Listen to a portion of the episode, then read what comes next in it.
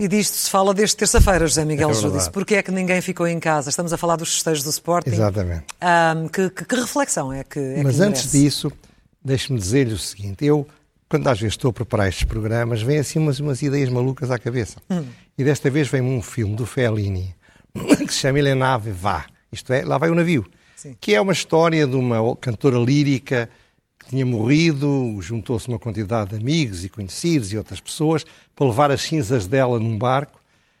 Acontece tudo o que se pode imaginar e é, faz lembrar aquilo que o Foucault, como dizem alguns autores, uh, definiu como, quando estou a loucura na Idade Média, que é o navio louco. O navio louco? O navio louco. Isto parece-me, isto parece-me, de facto, os temas de que eu vou falar, salvo uma outra exceção, como veremos. Alguém fica a ver navios? Ficamos todos, Ficamos... Nós, nós, os pagadores de impostos, habitualmente é quem fica a ver aí. Então comecemos por esta reflexão com, com, a festa Sportingista. Passou uma semana. Aliás, com franqueza, eu quando aqui estive na semana passada, tinha estado a trabalhar até pouco tempo antes, numa audiência, enfim, e portanto não, não me apercebi, havia que havia pessoas, não me apercebi que tivesse a gravidade que tinha. Uhum. Por isso não tratei do assunto. Seja como for, eu acho que ao fim de uma semana já está aparentemente tudo dito. Mas eu gosto de dizer que o óbvio não é inimigo do bom. Vale a pena porque o assunto justifica. Eu só vou puxar por um tema, mas que para mim parece-me ser o mais importante. Eu acho que lá em casa toda a gente já recebeu a mensagem que é isto. Mas qual é a razão que leva a que se deixe acontecer isto nos festejos do Sporting e se vá amassar as pessoas nas praias com um conjunto de regulamentos. Parece que afinal alguém li, isso em algum lado, mas fui ver a lei não é verdade. Parece que não somos proibidos de andar de chinelos na praia, já não é mau. Uh, parece que, parece de facto que a, a, máscara não tem de estar quando se está na praia, na areia sentado, mas multas, limitações, uhum. confinamentos. Uhum. As pessoas ficam, ficam. Ou seja, como é que se pode ser tanto com uns e tão pouco com outros? Pois, exatamente. Agora, para explicar o que se passou, para depois comparar, uhum. é, eu diria que há duas teorias que estão a concorrer ao Oscar: o Oscar da má-fé ou o Oscar da estupidez. Muitas vezes uma coisa ou é má-fé ou é estupidez. Okay. Ora bem, a primeira teoria que está a concorrer ao Oscar é não era possível evitar. A segunda teoria é a culpa é dos adeptos. Ora bem, em primeiro lugar, essas teorias falham não é possível evitar. Ora bem, se não se procurasse manter a ordem, então é que não se evita, isto é, se não se policiar, se não se prender, se não se fizer um conjunto de medidas sancionatórias ou preventivas, as lojas comerciais são todas assaltadas. E a segunda teoria também é uma estupidez. Porquê? Porque não basta dizer assalta-se um banco. A culpa, com certeza, é, do, é do assaltante. O assaltante, sem assaltantes, não havia assaltos. Mas não é, não me sossega a mim, não sossega a si, não sossega a ninguém lá em casa, dizer, ah, não se preocupa, deixa andar, pode ser assaltado, mas a culpa é do assaltante. Ora bem, porquê é que eu acho que isto é importante? É que, de facto, a teoria vencedora não é essa, e não é, não é neste Oscar, é no Oscar da realidade. E tem duas declinações, mas é a mesma teoria. Uma diz assim: o Estado português é fraco com os fortes e é forte com os fracos. Uhum. Dentro deste contexto, os festejantes do Sporting, a Juveléu, 10 mil, 20 mil, 50 mil pessoas, são fortes. Os pacíficos anónimos que vão para a praia são fracos.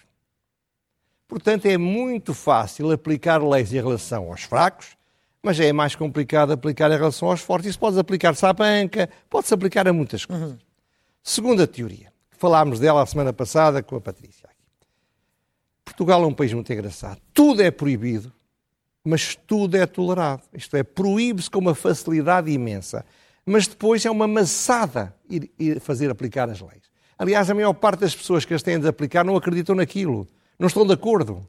E, portanto, pá, deixa andar. Não, não vale a pena. Porque é que vamos arranjar chatices, perder votos, ter maçadas, Acha que foi o que aconteceu aqui poder partir umas cabeças? Não, o melhor é deixar andar. Pá. Hum. Claro que isto é feito por quem é que tem de tomar essas decisões? Burocratas e políticos.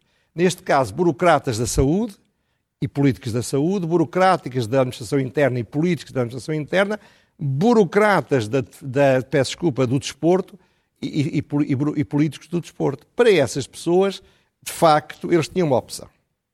Muito simples. Eles não fizeram isto por esquecimento. Não, não, eles sabiam que tinham a opção entre duas teorias. Ou faziam respeitar as regras sanitárias.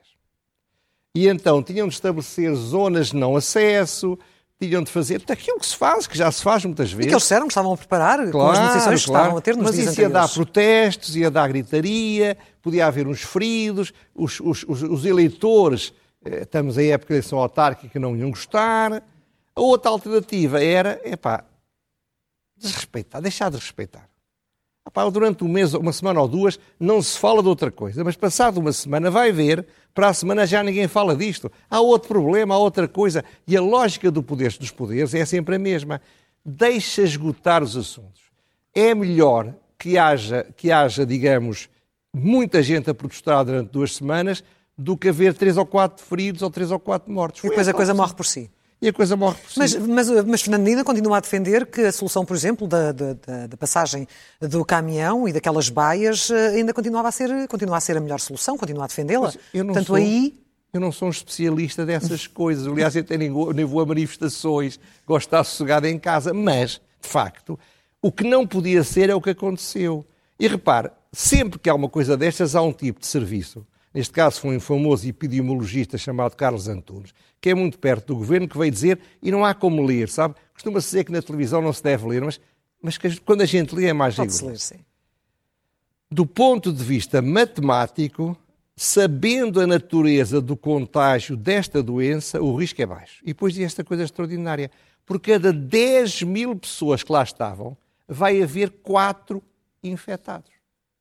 Portanto, porquê é que há de haver maçadas... Mas isso não é consensual, isso não, nem não, todos os isto é o homem que isso, aconselha ao governo. Isto é, porquê é que contar a ter maçadas, aborrecimentos, os polícias a correr, que já estão um bocadinho gordos, atrás daquela malta nova, levarem uns coquetéis molotov, para no final daquilo, se estavam 30 mil pessoas, há 12 infectados jovens que não vão morrer. Então, mas se é assim, nas condições que nós, a que todos nós assistimos, José Miguel Judice, como é que se pode justificar para que as pessoas compreendam as normas que lhes são impostas, que depois seja tão, com, com rédeas tão apertadas noutros uh, setores é da sociedade? Nós não percebemos, nem temos nada de perceber. Ah, não é para perceber? Não é para perceber. Ah. Isto é lá do mundo dos políticos. Nós, os seres humanos normais, é claro que isto é, não faz... Qual... Claro que isto não faz qualquer sentido. O doutor Carlos Antunes devia ter dito, acabem com essa fantasia de não permitir que as pessoas vão aos restaurantes. Acabem com essa fantasia de, de, de pôr semáforos nas praias. Acabemos com esta treta. Ou então dizia que isto era grave. O que não se claro. pode é dizer que é grave quando é fácil punir, multar e não sei o quê, é e que não, é. é. grave quando é mais complicado. Repare, mas eu não acho que isto haja nenhuma contradição. Eu acho que isto é de propósito, desculpe lá. Porquê? De? Porque o governo, o que é que ele faz?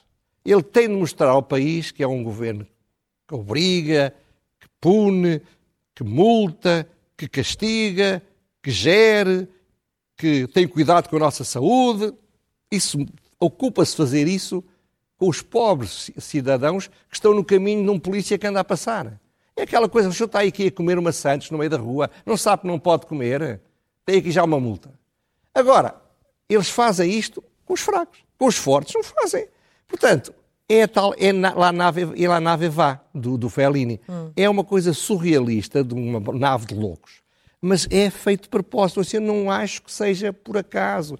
Eu não acho que seja um, um, equívoco. Não, não. Eles sabiam que isto ia correr mal e resolveram não fazer coisa nenhuma. Fingiram que faziam, perdem os e-mails para não poderem dizer que os aprovaram e no final, pá, para a semana já estamos a falar noutra coisa. Já nem se fala praticamente no cabrita, não é? Hum, ainda um bocadinho, ainda se fala um bocadinho. Bom, outro dos temas a que quero dar destaque é o aumento dos funcionários públicos, que tem uh, subido bastante desde que a Troika se foi embora.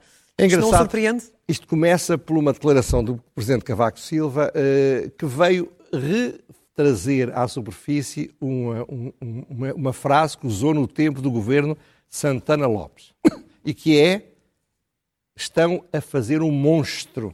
E o monstro é um setor público cada vez maior, cada vez mais caro, cada vez que drena mais recursos da economia real e, evidentemente, não resolve sequer nenhum problema dos portugueses. Porque se resolvesse, estava resolvido. Nós estamos a ver um gráfico que está a aparecer neste momento e que tem a ver com uma informação que chegou há dias, ontem, acho eu, que eh, no final de março tínhamos 725.775 trabalhadores no Estado. Quase, sim.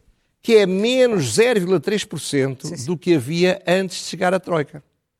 Estamos quase lá, portanto. Estamos quase lá. Mas não se preocupem, vamos chegar lá rapidamente. Mas este crescimento é uh, impressionante. É impressionante. E veja, uh, uh, as, as, barras vermelhas é o número de funcionários públicos. Desceu, voltou a subir. Aliás, também não desceu muito. E depois, o crescimento é uma, é uma linha azul. Há sempre razões para contratar pessoas. Há sempre razões. Porque elas fazem falta, certamente, a alguns setores mas, do Estado. É, mas é? faz mais falta ao país que a economia vá para a frente. Ora bem, mas quando dizem que chegou ao nível da troca, ainda não está. Como que diz, estejam tranquilos, ainda há 2.100 funcionários públicos a menos. É errado, porquê? Eu fui ver, em 10 anos, a população, a população residente em Portugal reduziu-se 3%. Portanto, o que devia acontecer para irmos para o nível da Troika é que os funcionários públicos fossem 3% menos. Mas quem é que paga? Quem é que paga o Estado? São a população ativa, basicamente, as pessoas estão a trabalhar. Ora, o que é espantoso é que durante estes 10 anos a população ativa reduziu-se 6%. Portanto, há menos 6% de pessoas a pagar o aumento do número dos funcionários públicos. Sim, mas há setores com carência e que agora, oh, durante a oh, oh. pandemia, se percebeu que tinham, nomeadamente na área da saúde. O que você quiser, mas então acabem com onde não há carência. É completamente absurdo, com o número de alunos a baixar, a demografia a baixar, aumentar os, os, os investimentos em trabalhadores na educação. É opção, quer dizer, como diz o, o, Cavaco, isto é a lei de Gramsci. A lei de Gramsci diz que a, a má moeda afasta a boa moeda, porque as pessoas guardam a boa e só circula a má. Ele aplica dizendo políticos incompetentes afastam os políticos competentes. Hum. E também diz a seguir, aquilo que eu tenho dito aqui e muitas outras pessoas, é que nós estamos a, a caminhar aceleradamente para sermos lanterna vermelha da Europa. Para sermos os, um dos dois, com a Bulgária, um dos dois países com produto per capita, um dos dois países mais pobres da Europa. Isto acontece não é por falta de funcionários públicos. Sim. É porque não há, há uma drenagem de talento que sai e que, de por cima, como o Estado paga mais, dá melhores condições, as famosas 35 horas. Lembra-se que o Dr. Marcelo Rebelo de Sousa disse que autorizou porque lhe prometeram que não ia aumentar o número de funcionários. Sim.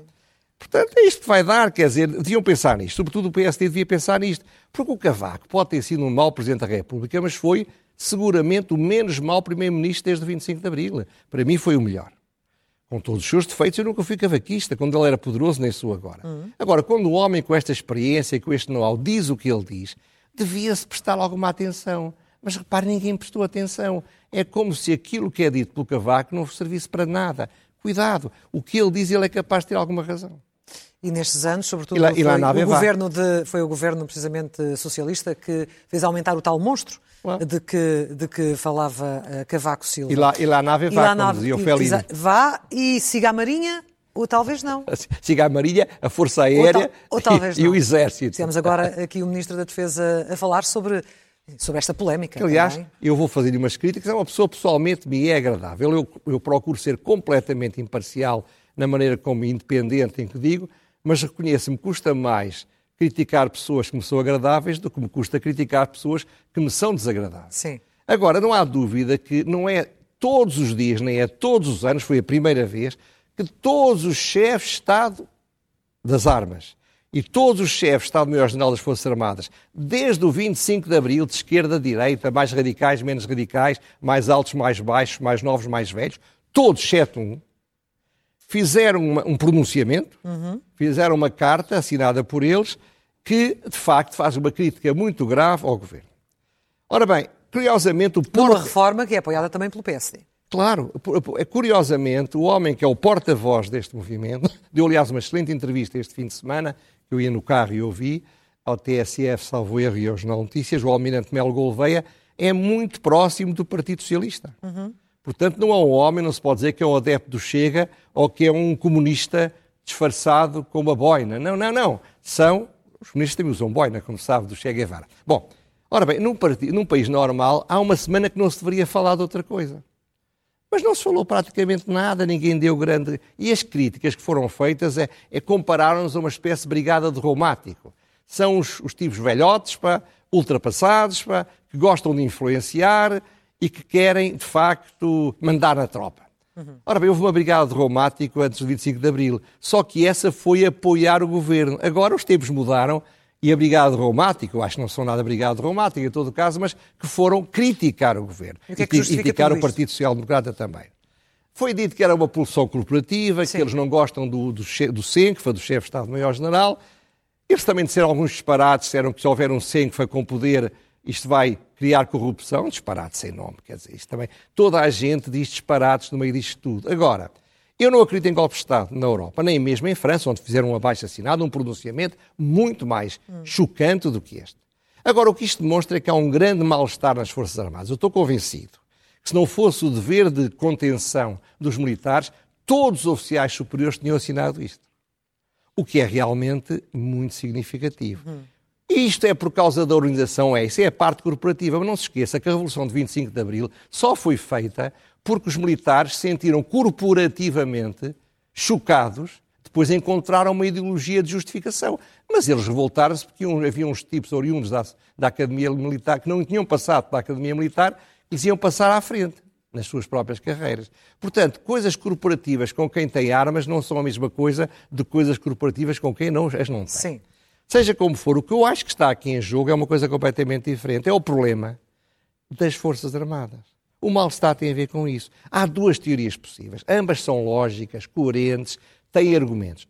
Acabar com as Forças Armadas ou ter Forças Armadas. Mas nesta nave louca, que é Portugal, encontrar uma solução alternativa. Sim, senhora, vai haver Forças Armadas, mas vamos fazer de conta apenas que há, porque não há Forças Armadas realmente. É uma solução de meias tintas. Não se acaba com as Forças Armadas, mas não se criam condições para que elas existam. Como assim? Repare, as Forças Armadas têm neste momento 26 ou 30 mil, no total 30 mil pessoas. Eu disse isto aqui há um ano ou dois, não me lembro agora, não tive tempo para ir ver, mas parece que cada dois soldados há um sargento por cada dois sargentos há um oficial, isto é, nas Forças Armadas há imensos chefes, o que não há é índios. Ora, nunca havia um exército onde não há soldados. Há dir-me, ah, porque ninguém lhes paga, porque ganham pouco. Então, Mas os sargentos oficiais também vão para o terreno, não é? Nomeadamente, os sargentos oficiais não, também vão para o terreno, ir, também não pode ir um oficial a mandarem dois sargentos e a mandarem quatro soldados. Nunca vi um exército a funcionar assim, não é? Depois, repara, têm cinco fragatas para, por causa da, da, da da zona territorial, agora aparece vão aumentar os imigrantes. Quatro estão na manutenção. E não há recuperação, não há dinheiro para recuperar essas fragatas. Faz algum sentido disto? O Estado resolveu gastar 8 milhões e meio para um navio para, para a Guarda Fiscal, para a GNR. Mas não era melhor entregar um navio à Marinha e pôr a Marinha a fazer estas missões? O dinheiro não chega para tudo, mas, mas devia ser melhor gasto, não acha? As Forças Armadas, vem vem no Expresso, salvo erro, devem 53 milhões de euros em fornecedores nos assuntos de saúde militar. Hum. Ora, os militares, ao contrário de outras pessoas, dever dinheiro, dever a credores é uma vergonha. Eles sentem-se envergonhados. A maior parte dos burocratas estão-se perfeitamente nas tintas de dever centenas de milhões. Agora, para um militar não é assim. Portanto, o mal-estar é muito grande. Eu acho que esta reforma até provavelmente faz sentido, porque eu li, não sou especialista, mas Porquê é que se fez tão à pressa? Porquê é que não se fez um debate? Se se fosse mexer num pequeno departamento, no Ministério do Ambiente, reuniam com a CGTP, reuniam com o GT, faziam uma reunião com os trabalhadores, ouviam as opiniões, faziam colóquios, então, porquê a tropa não se faz nada? Fazem lá Porquê é que aqui não se envolveram Porquê é que não envolveram as pessoas? Porquê é que não falaram com estes 28 senhores a ouvir as opiniões deles? E eles sentem como uma falta de respeito também. É falta, mas é que sentem, e é verdade, é falta de respeito. Como a tropa está calada, como não dá manchetes nos jornais, ninguém liga. Porque no dia, no dia em que a tropa falar, então começam a preocupar-se com ela.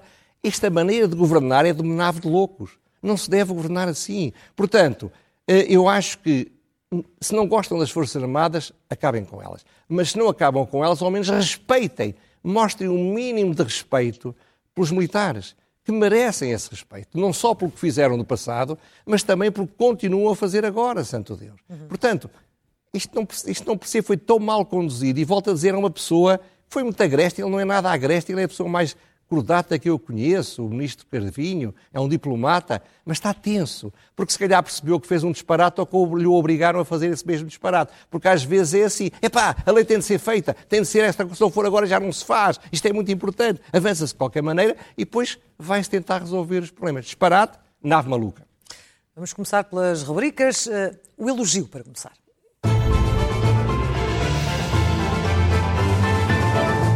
Nem de propósito. Nem de é? propósito, exatamente. Falando de militares. é para o Vitor Almirante Gouveia de Mel. Gouveia Mel. Ora bem, ele recebeu o programa de vacinação num caos absoluto que as pessoas já se esqueceram. Pôs com rigor Acho que não se militar. esqueceram. Não? Acho Pôs, que não se tá bem. esqueceram. Pôs com rigor militar aquilo na ordem. Mudou de alto a baixo as maluqueiras das ideias do Ministério da Saúde. Nunca mais houve um problema, não há uma queixa, não há uma- um protesto. Este homem, de facto, merece grandes elogios. Eu há que tempos que ando para lhe fazer um elogio, mas quis fazer agora, eh, era para fazer agora, durante este mês. Epá, sai esta oportunidade, não a perdi. Já. Senti- Sentiu essa organização e essa disciplina militar quando foi ser Epá, vacinado? correu, correu fantasticamente, a minha mulher também foi. Só vejo pessoas darem elogios. Sim. Portanto, o que é que isto também demonstra? Que o sistema político-administrativo ocupado, captado pelos aparelhos partidários, não só é uma promoção de incompetentes, como é evitar pessoas com talentos empenharem as funções. Repare, se não fosse o caos causado no plano de vacinação, este senhor nunca ia mandar, porque não estava afiliado em partido nenhum. Portanto, aprendam com isto. As Forças Armadas, por vistos, servem para alguma coisa. Servem para missões a nível internacional e boas, servem para estas coisas. Tratem-nas com respeito. Bom, Ele na altura estava lá, não estava a mandar, como diz, mas estava lá ainda. Pois, mas não estava com- a mandar, veja lá, a partir do momento em que ele começou a mandar, mudou. Mandou, e mandou. A seguir, ler é o melhor remédio.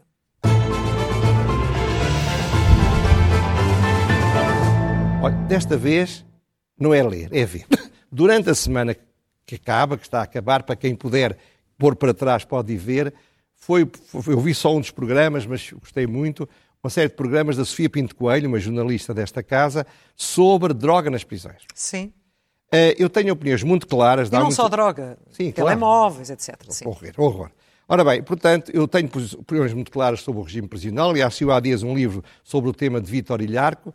Quando fui bastonário, corri praticamente todas as grandes prisões portuguesas a tentar motivar, fazer pressão para que mudasse o sistema prisional. Meter as pessoas na cadeia em más condições é a pior coisa que se pode fazer. Claro que o que eu fiz não serviu para nada, ninguém ligou coisa nenhuma, mas, portanto, uma reportagem como esta diz-me muito. Esta é uma grande jornalista, com registro de interesses, há muitos anos que a conheço e tenho muita estima, não somos amigos íntimos, mas tenho grande estima por ela, e portanto acho que teve ao seu nível o que ela revela sobre podridão, corrupção, desonestidade, desrespeito de normas na prisão, nas prisões, é muito o que infelizmente se passa cá fora, um microcosmos que se pode estudar. Ora bem, é, é preciso, vejam este programa, ponham os olhos nisso. Mas quem quiser ler alguma coisa, há, uma- há um artigo, um texto do João Cândido da Silva, no 13 de maio, no Expresso Online, sobre o excelente ministro Cabrita, não o largamos, que num país normal, era- ele estava já dentro do caixão, era só pôr um último prego, está a ver? Caixão político. O último prego foi este texto muito bem escrito do Cândido da Silva. Não acontece nada, e não acontece nada porquê? Porque nenhum político a governar, como- e o Costa é mais inteligente que a média, se tem um para-raios por onde vão todos os raios da nossa raiva, ali ao lado, pá, deixa-o estar lá. Até que ele esteja tão camadinho, tão camadinho, tão camadinho, que já nem, só- já nem os ossos te safem. Enquanto ele resistir em pé, está lá. Porque sempre que a gente pensa mal do governo, tch, lá vai o raio para o raio do cabrita. Para o Sr. Ministro Cabrita. Muito bem. A pergunta sem resposta. Agora.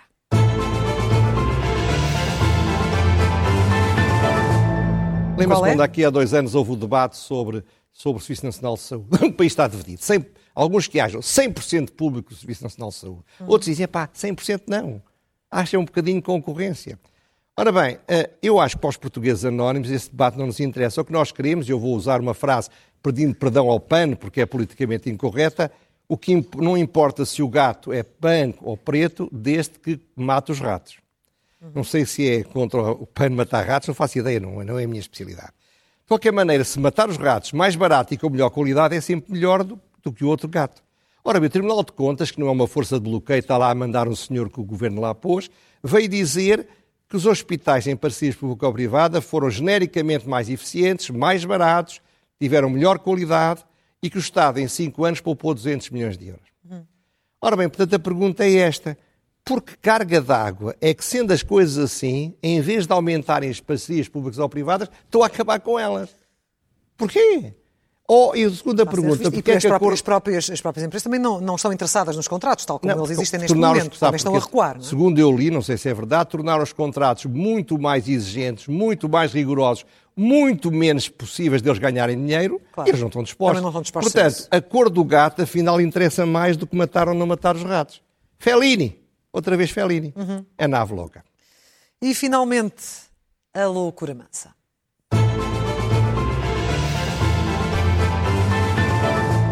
Como se lembra, há sete anos, separaram o BES em um banco mau e um banco bom. E o banco bom era um banco bom. Ponto final.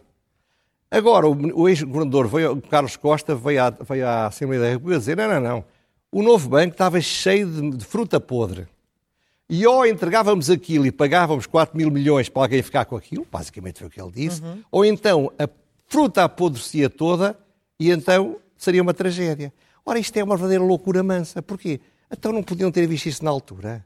Então, será que o Estado, estão sempre a falar, estou a fazer agora 725 ou 772 mil funcionários públicos, será que o Estado não era capaz de gerir aquilo durante algum tempo para pôr aquilo a funcionar melhor? Isto, não percebo nada. Olha, viva o Fellini. Hum, isto, isto é, é a loucura mansa, mas também podia ser uma pergunta sem resposta. Ah, podia ser tudo. mas é, sobre, é, é, sobretudo digno do, no filme surreal do Fellini. Do Fellini. Voltamos a encontrar-nos aqui na próxima terça-feira, José Miguel Júdice. Até lá. Obrigado. Boa noite.